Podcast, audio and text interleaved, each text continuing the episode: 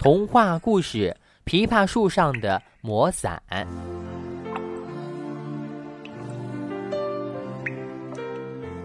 天气渐渐热了起来，不经意间，夏天到了。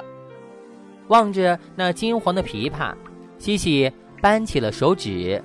啊，再过几天，爸爸就要回来了，该给爸爸准备什么礼物呢？西西卖力的想着，皮肤的颜色也变化着，好像也在卖力的想着呢。没错，西西是一只懂事的小变色龙。就给爸爸准备甜甜的枇杷吧。西西随手摘下一个，哇，他精心培育的枇杷香甜可口，真叫一个爽。嗯，不错，爸爸最喜欢新鲜水果了。满意的看着果子。呀，不好！西西发现树顶上的枇杷皮呀都被晒皱了。爸爸可不喜欢没水分的水果，怎么办呢？西西的眼睛一转，去找龟博士问问。西西在湖边找到龟博士，听完西西的讲述呢，龟博士赞许的摸摸他的头，然后哧溜一下钻进水里。每次龟博士潜入水中的屋子。总能带出一些稀奇古怪的东西。这一次呢，龟博士从水里抽出一把伞，这个可能对你有用呢。谢过龟博士，西西赶快跑回家，打开这把有魔力的大伞，一支和缓的乐曲从伞里流出，还飘出阵阵沁人的花香。西西陶醉了，哇！伞还给西西镀上了一层紫光。让西西更加漂亮了。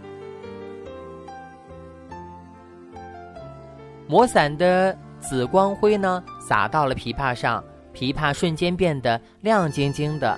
仔细一看啊，原来是皱皮琵琶的周围呢，冒出了许多细细密密的小水珠，一颗颗小水珠像钻石一样的熠熠生辉，又像一个个调皮的孩子在琵琶上滚动着。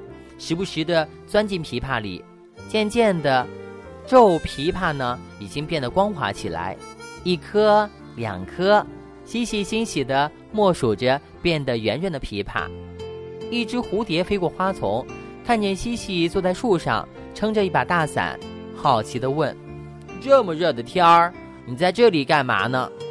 西西笑着说：“我在给琵琶遮太阳呢。”蝴蝶疑惑地说。琵琶也要遮太阳吗？西西把自己的想法告诉了蝴蝶。